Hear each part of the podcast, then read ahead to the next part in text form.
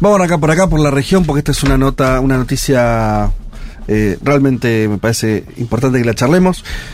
Primeros tres acusados durante esta semana se conocieron, eh, los acusados por, eh, perdón, las primeras condenas, lo, lo dije, las primeras condenas a los, a tres acusados de más de 100 que hay por el intento de golpe de Estado contra, contra Lula, contra las instituciones democráticas. El Supremo Tribunal Federal de Brasil condenó el jueves a eh, los primeros responsables que fueron, este, que pueden ser, se han encontrado en pruebas y pueden ser condenados de los sucesos que son conocidos ya en Brasil como el 8-1, ¿no? Eh, así ya aparece titulado. Eh, el primer juzgado, escuchen esta es interesante un poco la minucia de los detalles de esta cuestión.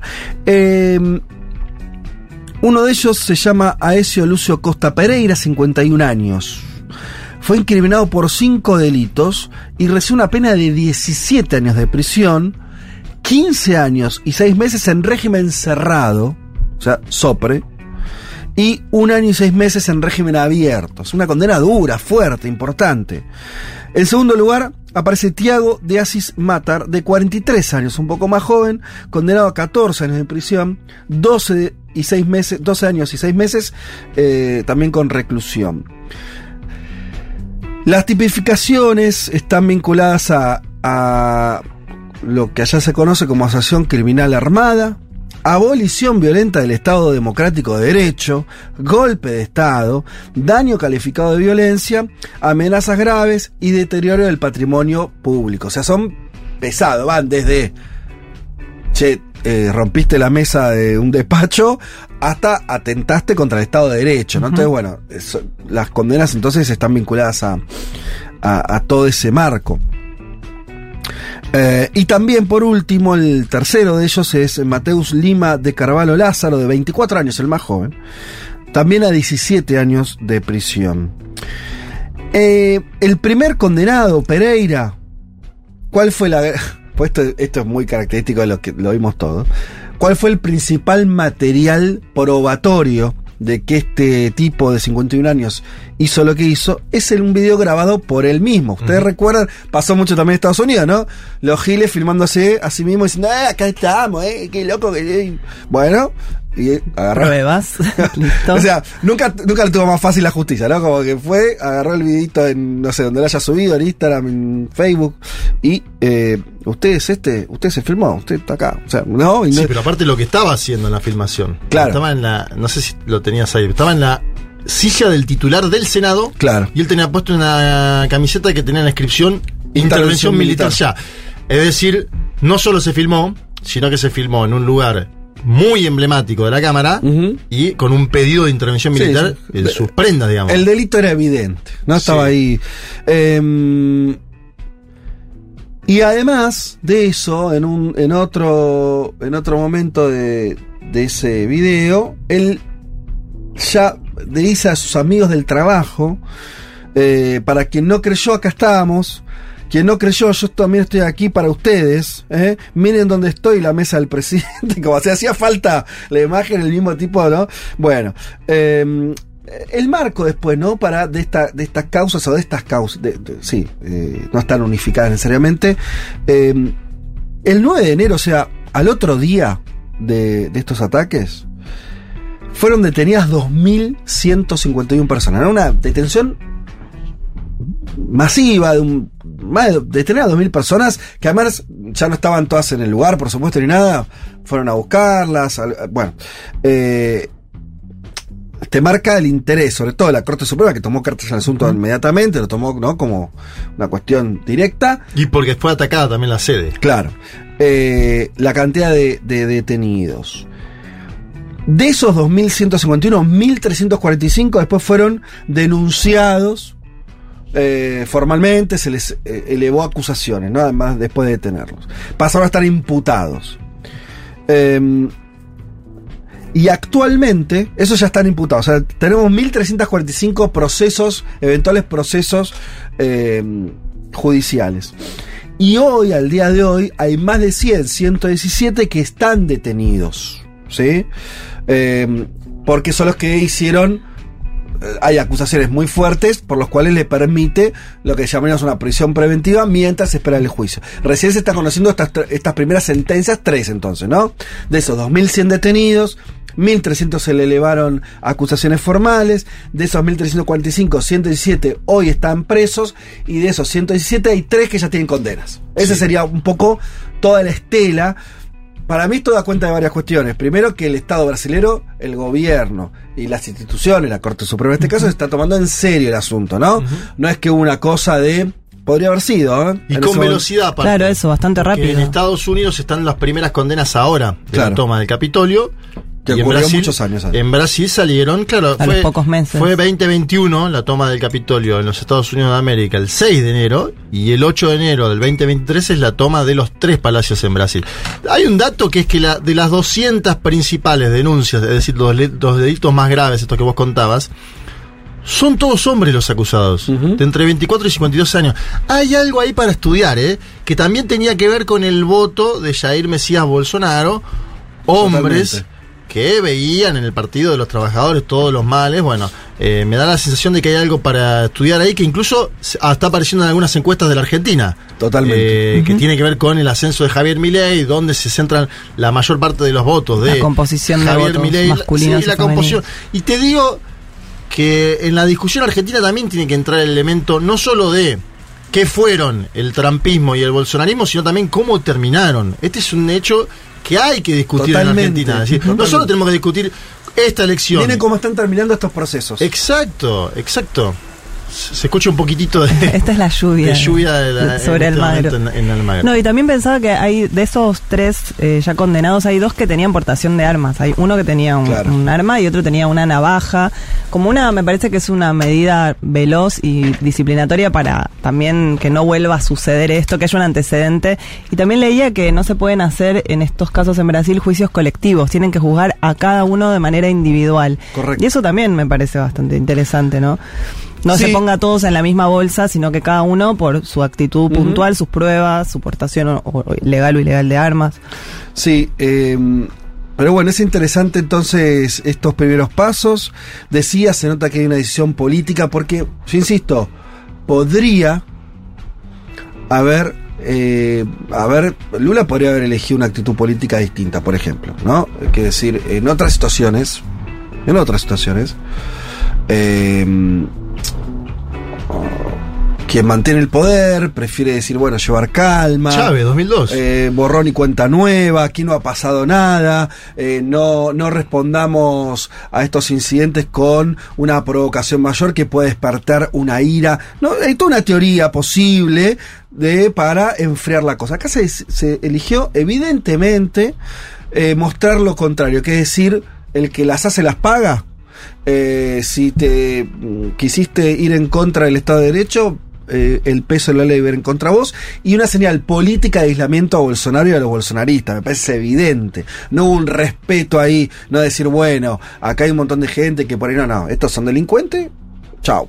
Eh, y ojo que todavía faltan, en, en- en una situación donde están viendo responsabilidades muy menores de gente sin responsabilidades políticas. Estos tipos no eran nadie, que no eran personas del círculo de Bolsonaro, no eran personas con responsabilidades No, políticas. eran agitadores. Eran tipos que estaban ahí, que por distintas razones se sumaron, chau.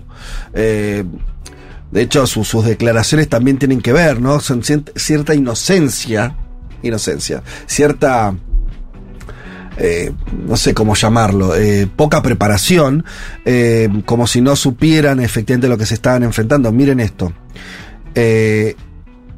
Uno de los, un defensor, que es un abogado que tiene la, obviamente la responsabilidad de tratar de que el proceso sea lo más leve para su defendido, defendió a alguien, a- al más joven de ellos, a Mateus Lázaro, ante la policía, él mismo se definió como un partidario de Bolsonaro y nacionalista, ¿sí? El de la defensora, es una defensora, Larisa Araujo, afirmó que su cliente le había lavado el cerebro y pidió la absolución. Fue muy fíjate. Ahora, eso lo puedes hacer con personas que están. Eso, gente suelta que yo hay. Ahora, me parece que vamos a ver en un tiempo esta parte cuando empiecen a subir un poco en la escala, ¿no? Y se encuentren con otro tipo de personajes, responsabilidades de otro tipo. A ver qué pasa y me parece que no van a frenar. Me- es mi, esto ya es- no es información, ¿no? Es un- una lectura, me parece lo que puede pasar. Obviamente que ahí la cosa también va a estar, este, va a ser más compleja encontrar este, responsabilidades sí. y demás. Me parece que no va a terminar acá esto. Y que en estos 1345 va a haber, van a empezar a encontrar gente con responsabilidades políticas, con otro, tipo de ingredientes. Pero bueno, habrá, habrá que esperar a ver qué, Sí, qué pasa. además Jair, Bolsonaro enfrenta de forma particular eh, dos procesos en simultáneo, uno que tiene que ver con las famosas joyas eh, sauditas, en el cual su ex ayudante Mauro Cid está comprometido con la justicia, como comentábamos la semana pasada, y aparentemente está opinando en ese sentido ante la justicia, algo que y podría llevar, lo pongo entre comillas, porque no sabemos, a una detención de Bolsonaro en los próximos meses. Pero además está implicado en la declaración del hacker Walter Delgatti Neto que dijo que Jair Mesías Bolsonaro le pidió intentar, intentar, lo pongo siempre, eh, hay que decir esa palabra, intentar invadir las urnas electrónicas en la última elección presidencial. Entonces ahí ya tenés otro escenario, Claro. porque se liga esa denuncia de intentar invadir con la, la falda, como le dicen en Brasil, de los gobernadores, cuando Bolsonaro va y le dice, perdón, los gobernadores no, los eh, diplomáticos, los embajadores, él le dice, no creo en el sistema de votación que hay en este país, en Brasil, el electrónico. Bueno, ahí ya los embajadores dicen, hay una táctica trampista de Bolsonaro. Táctica trampista 1, pedido de invasión a las urnas electrónicas. Y tercero, el desenlace. Entonces me da la sensación de que todo esto va a terminar en el propio Bolsonaro, Fede. O sea, Por eso, vere- veremos, pero. se encamina hacia ahí. Sí, este. Acordémonos que además ya Bolsonaro está inhabilitado para ejercer cargos públicos. No puede ser candidato presidencial de acá al 2030. Eh, me parece interesante eso que habías dicho de, de ver cómo eh, Terminan. terminan estos Sí. procesos. Bueno, en el caso del Trump es más difícil ver que esté terminando, o sea, tuvo un final, ahora él es lo más posible, lo más probable o ya definido candidato a presidente, entonces, bueno, es otra, un poco ahí una, una puja todavía este, A la vez con piel. muchas causas judiciales en simultáneo. También. Yo creo que Trump tiene que ganar la elección para no ir preso. Claro. Eh, pero son procesos que desacomodan, ¿no? No son procesos de, de estabilización en ningún punto. Son procesos caóticos que están. eh, que tienen un desarrollo muy. este. muy abrupto, donde también en términos institucionales la cosa no, no camina. Digo, por- en otras circunstancias podría, ¿no? Generar nuevos órdenes. Yo imagino que los imaginaban, ¿no? Esos líderes, pensemos en Bolsonaro, ¿no? Eh, se imaginaba, él dice, bueno, no, esto, pará, acá. Yo tengo a los empresarios, los medios que son antilulistas, junto a todo esto, y soy rey durante 20 años. O tengo tranquilo do- dos mandatos y, y- y doy vuelta a Brasil. Y la verdad que no pudo hacer nada de todo eso. Eh, y hoy es eh, de vuelta casi un paria político. Sus seguidores están afrontando este, condenas judiciales.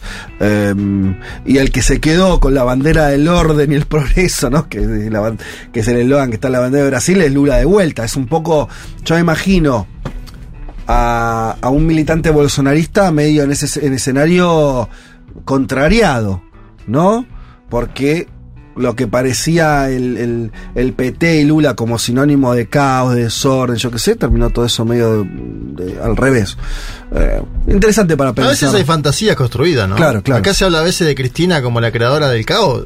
Son los gobiernos más estables que hubo en su momento en la Argentina. Y digo, también pasa lo mismo en Bolivia. Si vos tenés que discutirle a Evo, a Evo Morales, no le, no le discuta la estabilidad económica. Porque la tuvo como pocos gobiernos en la Mm. historia de Bolivia, gobernó 10 años. Esos, esos procesos, lo de la marea progresista, entre comillas, fueron los gobiernos más estables que conocimos. Y ahora el mundo es verdad que está mucho más vertiginoso y América Sí. Latina también. Entonces vos tenés cuatro años de un gobierno, cuatro años del otro, se van así, como se va Bolsonaro.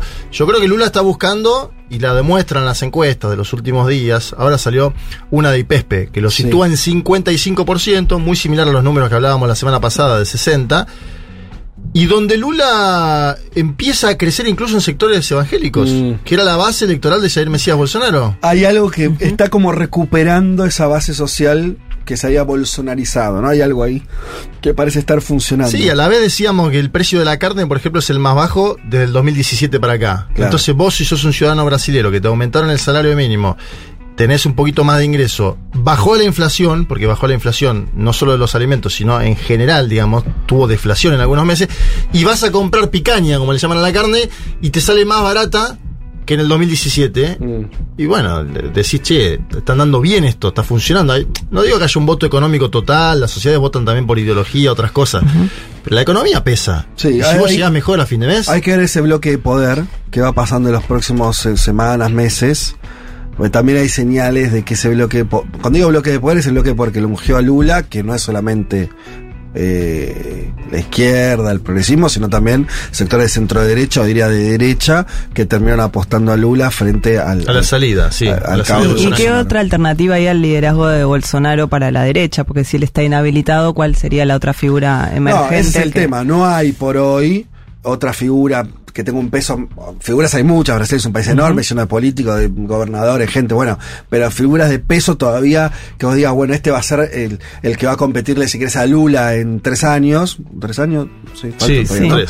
Eh, eso está lejos, pero yo le decía porque vos entrás, esa misma encuesta que vos decías, Juanma, la veía hoy en, en Folia, eh, ya Folia, viste, empezaba obviamente, cada vez más se nota eh, que hay cierto, empieza a pegarle a, a Lula. Sí, claro.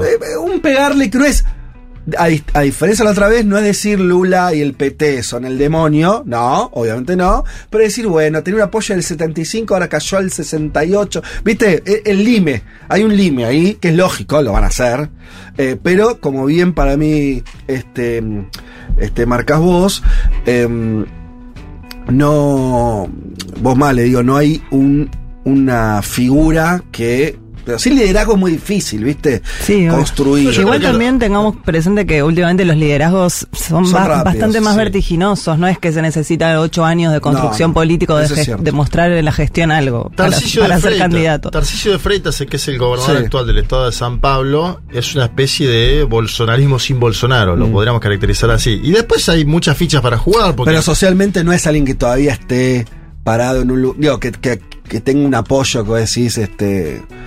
No, grande. Estoy pensando cuando. No, antes- seguro, del PT tampoco, ¿eh? porque digo, si, No, claro, si no. Lula, si Lula dijera, si Lula, no. muchachos, yo me voy con Yanja, Salvador de Bahía, a mis últimos 10, 15 años de vida a disfrutarlo, habría un problema grande como una casa en el Partido de los Olvídate. Trabajadores. Bueno, por eso digo, eh, so- son procesos políticos mediados, y, y cuando en la campaña Lula dijo, yo creo que estoy para un mandato más, después se dio cuenta, ahora, apenas llegó al gobierno, que la situación general de Brasil y sobre todo creo que a partir de la invasión a los tres eh, poderes, Lula dijo, vamos a manejar esto y si hace falta yo estoy bien de salud, vamos a seguir con esto. Que significa también dejar pasar la discusión de la interna, porque eso va a aparecer también en algún momento. Gerardo Almin va a querer ser presidente de Mm. Brasil en algún momento, el actual Claro. vicepresidente. Sí. Es su intención. Y Me imagino se que presentó varias veces. claro. Fernando Haddad, que aceptó ser candidato en la peor hora del Partido de los Trabajadores, en algún momento va a decir, eh, muchachos, yo puse la cara en un momento de devastación, y la verdad que la puso, hay que darle en eso la derecha. Eh, Gleisi Hoffman, la presidenta del PT, en algún momento va a decir, che, ¿por qué no soy yo? Bueno, En un escalón abajo también la emergencia, esto es interesante porque es parecido a la Argentina, si hay liderazgos que por sí solos empiezan a tener cierto acabado electoral. Por ejemplo, Guillermo Boulos, que quiere ser alcalde de San Pablo Sí. y tiene buenas perspectivas. Buenas Está primero en las encuestas. Ahora, va a ganar, ¿viste? Eso es así en el momento, bueno, ganás, bien, empezás una carrera que te puede posicionar. Si no ganás, la cosa se, digo, eh, lo pasa eh, con la Argentina lo mismo, ¿no? ¿Por qué Cristina siguió siendo reclamada más allá de ella para que sea? Bueno, porque vos veías que el resto le faltaba. sí, yo creo ¿no? que Boulos está en una apuesta más de largo plazo. Si querés lo podés Claro. comparar con Axel Kisilov en la Argentina, Sí. ¿no? Está en una apuesta de mediano a largo plazo, donde quiere ganar una, una alcaldía que es impresionante ganarla. Y que digamos. nunca gestionó. Entonces él viene del movimiento social, fue diputado, o es Sí, diputado. es diputado. Es diputado y tendrá que tener una gestión encima. Sería una gestión, creo que en Brasil no ocurrió nunca, me- por ahí me equivoco, en una ciudad chica, pero que un líder social gestione una, una ciudad grande en Brasil no ocurrió nunca, ¿no? Sería como un hecho... Bueno, tenés Luisa Irundina del PT, que Mm. fue la primera alcaldesa de, de- de izquierda de San Pablo, ¿no? Hay antecedentes en San Pablo. Eh, pero es verdad que Guillermo Boulos es, si querés, cuando Lula lo meten preso, ah, esto es algo que está en el libro, lo, lo anticipo, Bien, igual bien. después. Eh, él, Ya vamos a hablar del libro, Él le ¿eh? agradece especialmente a Guillermo Boulos que está ahí Sí. y lo, lo ve como figura del futuro. En Brasil hay una frase que es que Lula tiene gente en todos los partidos políticos. Obviamente menos en el bolsonarismo. Lula tiene gente en todos los partidos políticos. Te dicen ellos en, off. Yo creo que Guillermo Boulos es la figura más lulista del PSOL. Claro. El PSOL es una formación que está a la izquierda del PT, que es una escisión Mm. del PT eh, post-mensalao en el 2005, pero que tiene a Guillermo Boulos y a Juliano Medeiros, dos de sus conductores, que son lulistas, podríamos decir. Sí. Obviamente en algún momento hacen críticas por izquierda, esto te imaginarás que es así, porque es la política. Boulos es un exponente que hay que prestarle mucha atención en Brasil. Lo hemos tenido acá sentado en esta silla Claro. hace cuánto, tres años, dos años. Sí, dos años. ¿Estaba preso Lula ya? Él te- me acuerdo que él estaba temeroso de, de- con lógica. era- ah, uno ya no se acuerda. la- eh, estoy seguro. que Busquemos ahora cuándo vino. gobierno de Bolsonaro. Sí, sí, seguro. Y hay un temor importante de que él fuera preso. Eh, estuvo acá conversando con nosotros. Mira, Bueno, te voy a tirar otro sí. dato que hablé esta semana con gente de Brasil. Dale. Me decían, pensando en la campaña argentina, Unión por la Patria tiene que llegar al balotaje, me decían. Hoy lo, lo único que les tiene que importar a ustedes, dice, me- obviamente, muchos de nosotros no fuimos presos porque llegamos a la segunda vuelta en la elección del 2018, porque si no Bolsonaro iba a ir con todo. Bolsonaro leyó el Claro. escenario electoral, 55 a 45, pero segunda vuelta disputada, Cámara de Diputados y Senadores con mucho peso el PT, dice, el objetivo de masa tiene que ser que Milei no gane en la primera vuelta, llegar al balotaje, y ahí ya se abre el escenario de disputa. Pero me decían eso como para prestar atención, ¿eh? Yo lo veo en Argentina, digo, bueno, obvio que el primer objetivo es que no gane Milei bueno, en por eso, pregunta, pero son, sí. los partidos son partido a partido. Sí, y ellos me decían, si de ganar mi ley en la primera vuelta es otro escenario de bolsonarismo, no lo piensen igual, me decían. No lo verdad. pueden pensar igual. No. No, no, no, totalmente. No, claro, sería una cosa eh, más. eh, mucho más áspera, ¿no? Porque sería un. ¿Vos acordate que. Mauricio Macri gobernó como si hubiera sacado 70 puntos Sí. y sacó 51 a 49? Sí. Imagínate a Milei con 45 ganando en primera. Es otro escenario, ¿eh? Im- Imagínate los meses de octubre a diciembre también. Bueno, ¿no? exacto. Pero no nos vamos a imaginar eso porque no. No va a No va a pasar. No va a pasar. no va a pasar. Además, un es un poco extraño. Un spot ayer muy bueno además, ¿eh? Eh, che, eh, última noticia antes de terminar esta parte del programa. Me quedo con la huelga de Estados Unidos, que se la quiero contar un poco más adelante para poder extenderme. Eh, lo habrán visto. Eh, un desastre, una catástrofe ocurrió en Libia, ese país que después del asesinato de, de su anterior eh, presidente y líder, este, Muammar Muammar. Gaddafi, entró en un caos del cual no salió.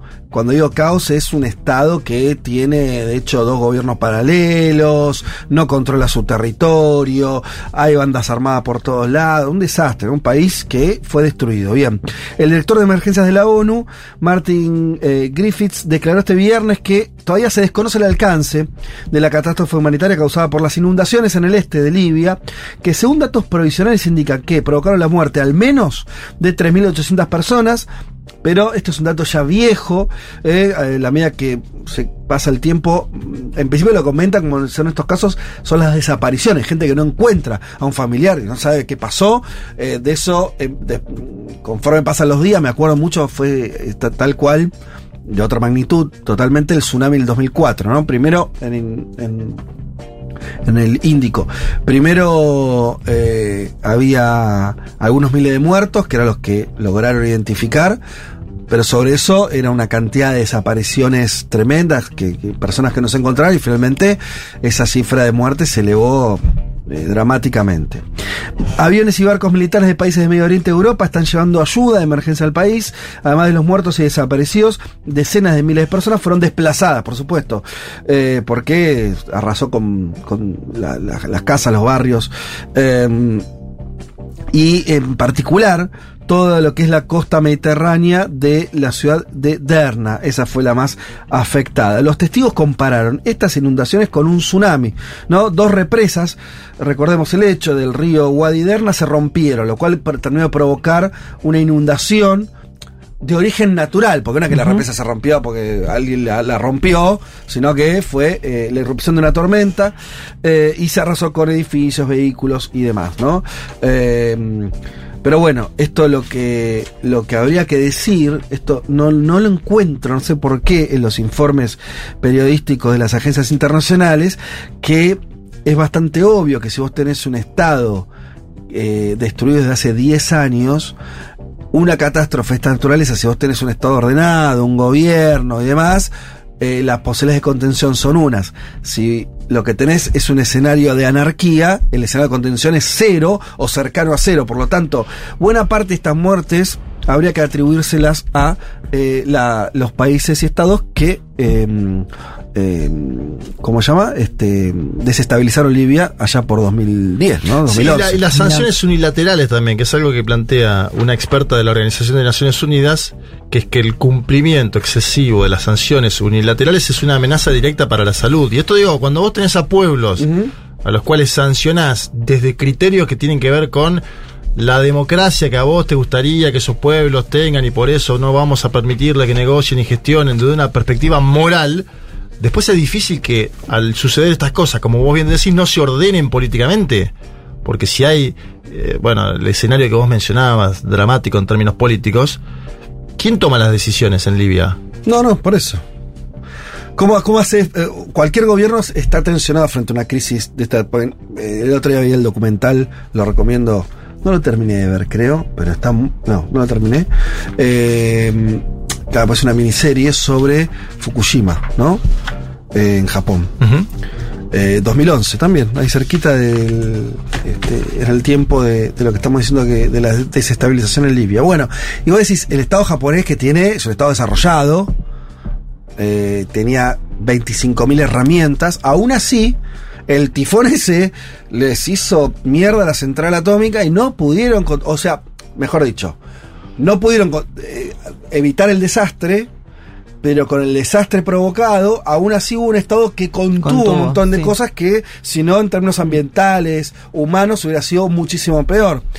Lo que tenés en Libia es el la misma escenario de una catástrofe natural que las personas, los seres humanos no podemos controlar, pero sin un Estado que minimice los daños.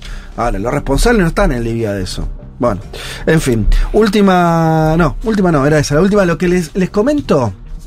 Está, llegaron un montón de imágenes divinas. Maini ahí este, ya está recolectando.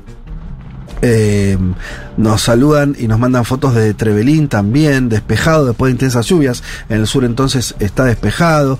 Desde Pergamino una foto de primer plano, ¿sabes de qué? ¿Saben de qué? ¿De qué? De unos sanguchitos de miga. Y Muy sí, bueno. li- linda escena también, ¿eh? Desde la playa Canalla en Rosario. Y, Eso es eh, tremendo, es la cancha de central divina. que tiene atrás una playita.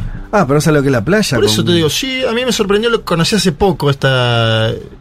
Es increíble que tenga un eh, club de fútbol detrás una playita. Nos lo manda Iván y la foto es de su niña, veo por lo que veo acá, eh, divina. Eh, Balvanera, Silo Gris, bueno, sí.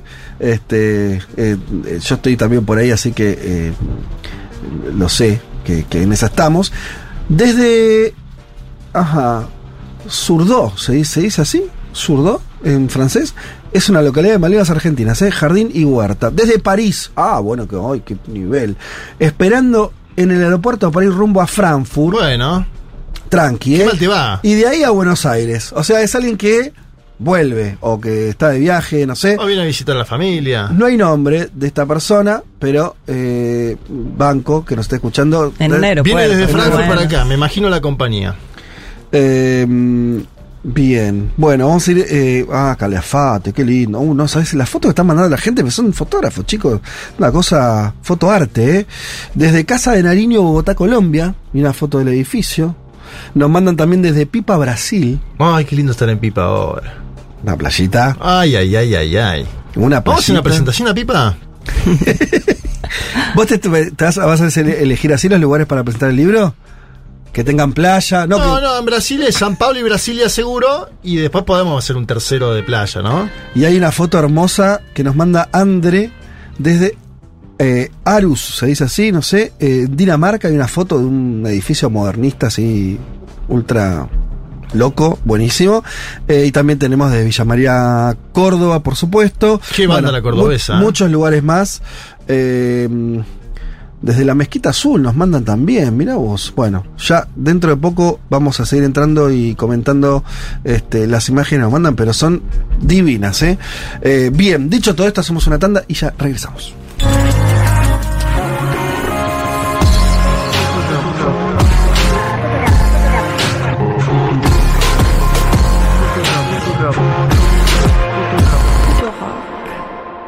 Mm, hay un tema que les prometimos al inicio y que todavía no tocamos, que tiene que ver con una huelga de trabajadores en la industria automotriz en Estados Unidos. ¿Por qué es importante esto? Eh, por dos cuestiones. Una, porque eh, se trata de, de una huelga que tiene características históricas, eh, nunca había ocurrido una huelga en simultáneo en las principales automotrices, General Motors, Ford, Chrysler, etcétera, las grandes compañías yankees de producción de autos. Y segundo, por algo más, más grande que mm, yo lo defendería como, como una idea fuerza, que es eh, en para que el ciclo neoliberal de un punto se termine, tiene que ocurrir que venga eh, un sector social que pueda eh, tener victorias y que pueda eh, cambiar eh, algunas cuestiones, o para decirlo de forma todavía más brutal, que después de muchas décadas donde eh, los dueños, los empresarios estuvieron muy cómodos sintiéndose que nada les podía hacer frente, que se encuentre con un tipo de pared. Si eso no ocurre, van a seguir avanzando. Entonces, bueno, me parece que, que huelgas en dentro de Estados Unidos, que es la principal potencia económica, ni hablar de Occidente, eh, adquiere una característica relevante. Veremos cómo termina. Esto es así. El viernes, ahora, hace poquito, se empezó esta, esta huelga que les digo, después de que fracasaran las negociaciones que tenía mucho tiempo entre el sindicato que nuclea a los trabajadores de estas compañías que les decía y eh, las propias empresas, por supuesto. Por primera vez en la historia declaramos huelgas al mismo tiempo en las tres compañías. Estamos usando una nueva estrategia, la huelga selectiva. Declaró el presidente del sindicato de la United Auto Workers, la UAW, eh, John Fain, poco antes de que se venza ese ultimátum de negociación que finalmente se venció. ¿Por qué dice selectiva? Porque frenan, eh, no, entraron en huelga todos los trabajadores, sino eh, fueron a parar la producción de específicamente algunos modelos muy populares, el Ford Bronco, el Jeep eh, Wrangler, el Chevrolet Colorado y otros modelos, ¿sí? ¿Qué es lo que quieren los trabajadores? ¿Cuál es la demanda concreta? Bueno, escuchen, una recomposición del 40% del salario en cuatro años, uh -huh. ¿sí? ¿Qué es? Y acá viene la lectura política uh -huh. y lo que yo les decía antes, es el equivalente al aumento que tuvieron los ejecutivos de esas mismas compañías en los últimos cuatro años. O sea, básicamente los laburantes dicen, che, vos, ejecutivo de la empresa, tuviste un aumento en tus ingresos del 40% en estos últimos años, ahora nos toca a nosotros.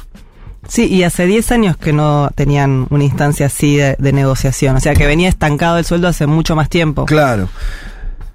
Porque en realidad esto viene de antes. ¿Cuál es el momento en que en el primer mundo lo empieza a haber una pérdida de ingresos por parte de los asalariados, de los trabajadores, en la crisis del 2008. De la crisis del 2008 salen más desiguales, como en, en general pasan las crisis, pero particularmente esta. ¿Por qué? Porque en medio de una crisis, ¿se acuerdan ustedes? 2008, se, la idea casi que hay un problema de funcionamiento del capitalismo, todas las comparaciones que se hicieron con la crisis del 30 y demás. Y de hecho fue una crisis muy violenta, caída de, los, de, de, de la economía, recesión general, Principalmente generalizada. foco en Estados Unidos y Europa. Claro. Que después se traslada a los emergentes. El tema es que la salida de esa crisis obligó a los sindicatos a una, una negociación desventajosa esta idea típica de una crisis en un sistema capitalista. Che, estamos en crisis, mm, se venden, hablemos de esta industria, se venden menos autos, entonces la compañía le dice, bueno, ¿vos querés mantener los puestos de laburo? Sí, obvio. Bueno, y bueno, eh, bancate este, esta estructura salarial, congelamiento de, de, de aumentos o, re, o, aumento de las eh, jornadas de trabajo, eh, te vamos a pedir mayor productividad porque la empresa está vendiendo menos y para mantener uh -huh. el puesto de trabajo, entonces el sindicato, con una lógica conservacionista que los tienen los sindicatos y es entendible que lo tengan, preservan primero el puesto de trabajo y resignan conquistas laborales. Esto es lo que ocurre en Estados Unidos Ya hace muchos años, estamos en el 2023. Entonces acá los sindicatos, y después de la pandemia, los sindicatos dicen, bueno, loco, basta, nos toca a nosotros. 40%, que es una recomposición relevante, pero en cuatro años, dado todo este marco. ¿Qué ofrecieron las compañías? En esta negociación fallida llegaron hasta cerca del 20, o sea, un poquito menos de la mitad. 17, 18, 19, 20% de recomposición en cuatro años. Los sindicatos dijeron no y fueron a la huelga. Pero hay un par de cosas que voy a tratar de comentar rápido, tenemos pocos minutos, pero me parece un tema central y seguramente vamos a, a profundizarlo en las semanas siguientes, de acuerdo también a cómo se dé la dinámica de esta, de esta lucha. Eh, no es eh, aleatorio que sean eh, las fábricas automotrices. Lo que está ocurriendo en esta industria en particular en Estados Unidos es que están en medio de un cambio tecnológico. Están pasando de eh, los autos a combustión a autos eléctricos. Estos sindicatos eso lo saben, las empresas también. De hecho, forma parte de la propia discusión salarial. ¿Por qué? Se pueden imaginar. ¿Qué dicen las empresas? Miren, no podemos recomponer salario como ustedes quisieran, porque además las compañías están invirtiendo en un cambio tecnológico impresionante, que es pasar de producir autos como se produjeron durante 100 años a combustión, utilizando nafta, y que eso implica una serie de, de funcionamientos internos del auto, a eléctrico, ¿sí? Entonces, ahora las compañías, una vez que le pagaron, le- los ejecutivos tuvieron sus aumentos considerables y dicen, no, para ustedes no hay. ¿Por qué? Y no, porque estamos ahora invirtiendo. la estamos Me invirtiendo. hace acordar a lo que hablamos de la huelga de guionistas, ¿no? Que con, Claro. con el tema de la inteligencia Totalmente. artificial. O sea, están cambiando los modos en los que eso va a ser producido y no los, no los dejan a ellos estar en la misma conversación. Esto los sindicatos lo saben, y también por eso ahora, ¿por qué están peleando ahora y no lo dejan para el año que viene?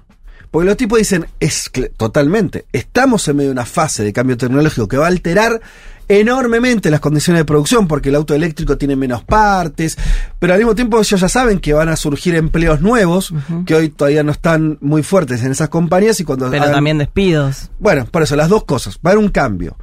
Entonces, lo, ¿qué dicen los sindicatos? Nosotros tenemos que pelear ahora para cuando se produzca el cambio, sea desde un lugar de mayor fortaleza y de condiciones laborales lo mejor posible, porque sabemos que ahí nos la van a querer poner de vuelta. Sí, que garanticen esa transición. Y acá vamos a hablar un segundo de el gran villano que existe en todo este cuento. ¿Que no es Donald Trump? No es Donald Trump, es alguien bastante peor en un punto, si querés, para mí. Elon Musk. Sí, señora. Ah, bueno, estaba ahí, ¿eh? ¿Por qué Elon Musk? Porque él es el dueño de Tesla. Tesla es la principal compañía productora de autos eléctricos en Estados Unidos y que sigue creciendo, todo le, le va muy bien y fue la de las primeras y bien. Sus autos son los más, o sea, es la es de la- las empresas en Estados Unidos de autos eléctricos que da más rendimiento. Porque estas otras compañías tradicionales te empiezan, ya están haciendo autos eléctricos, pero por ahora les salen muy caros. Tesla es la que tiene mayor productividad. Tesla, no es, ningún trabajador en Tesla está sindicalizado. Como ustedes se Qué bronca. imaginar. Porque estos empresarios modernos son en realidad empresarios esclavistas prácticamente, ¿no? ¿Y qué hizo Elon Musk durante todos estos años para que no tener sindicato? ¿Por qué en Chrysler hay sindicatos y en Tesla no? ¿Por qué en Ford hay sindicatos y en Tesla no? Porque esas compañías, como son compañías muy viejas, se fueron formando sindicatos a lo largo del siglo XX, cuando los sindicatos eran eh, algo este, más, este, con más arraigo, ¿sí? Eh, hay una inversión millonaria por parte de los Max para impedir que se formen sindicatos. ¿Qué hace básicamente? Les Dos paga cuestiones. más, No. mejores salarios. Más- eh, en, par- en parte da algunos beneficios, a condición de que no se sindicalicen. También realiza despidos permanentes, focalizados. Tiene contratadas compañías que hacen eso para despedir inmediatamente a cualquier laburante que quiera organizarse. En Estados Unidos, a diferencia de Argentina, por ejemplo, para conformar un sindicato, vos tenés que, los trabajadores tienen que superar una serie de pruebas. Tienen que ir a elecciones dentro de sus lugares, la gente tiene que votar a- para que exista un sindicato, pero a priori no existe el sindicato. Era la Eh, disputa de Amazon, ¿no? Amazon tuvo una disputa parecida. Lo contamos acá. Sí, que ganó una- la sindicalización en algunas plantas. En Tesla no. Pero a partir de esto que le estoy diciendo, no es porque. sino porque es muy desigual la pelea, ¿no? Vos lo tenés al dueño de la compañía viendo cada vez que se forma un grupito que, que está por armarle sindicato, los echan. En Estados Unidos es muy fácil echar, es como quiere mi ley. O sea, es tan fácil echar que eso no es solamente el echar fácil es que después no tenés indemnización o lo que sea, sino que en términos políticos el empresario al en el cualquier momento que el laburante hace algo que no le gusta afuera. Entonces es muy es mucho más fácil también la no sindicalización. Ahora, como último elemento, a mí me parece esto muy todo esto muy interesante. Biden es el presidente más pro sindical que tiene Estados Unidos en décadas. De hecho, lo dice todo el tiempo él.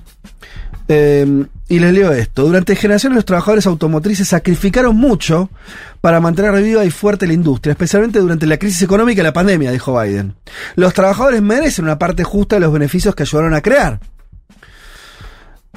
Todo esto además se da, por ejemplo, en el estado de Michigan, que era uno de los lugares, por ejemplo, donde ganó Trump por esta idea de las industrias mueren. Bueno, acá tienen los laburantes que los tratan de mantener su puesto de trabajo, tener mejores condiciones y se enfrentan a esta pelea. Te voy a decir, bueno, chelo, entonces los demócratas bancan esto. Bueno, sí bancan, pero al mismo tiempo el propio gobierno de Estados Unidos es el que está invirtiendo en que las compañías pasen a fabricar autos eléctricos. También se da todo esto en medio de esta situación. Bueno, habría mucho más para contar. Lo Es de el- Elon Musk es, eh, porque lo nombraste, y ahora difundió hace pocas horas la entrevista de Tucker Carlson a, a Javier Milei. Sí. Elon Musk. Y a la vez es un hombre que para producir autos eléctricos, ¿qué se necesita? litio. ¿Y qué tiene Argentina? Litio. Bueno, eh, ojo con los Eh. apoyos, porque, ¿no? Y bueno. Ojo con los apoyos de, de fuera. Eh, son ese tipo de personas que quieren rediseñar el mundo a su antojo.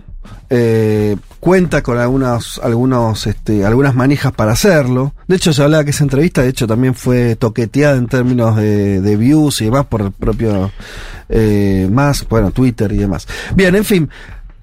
Nada, ya se termina el programa. Quería contar esta cuestión de la, de la huelga en Estados Unidos para ver cómo, cómo este, recorre los próximos meses, en las próximas semanas.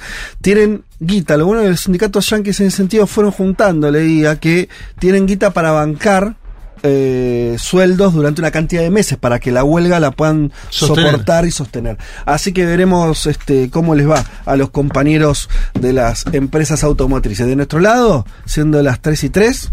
¡Se fue! Ya, acá estamos, ¿eh? Qué loco que Bueno.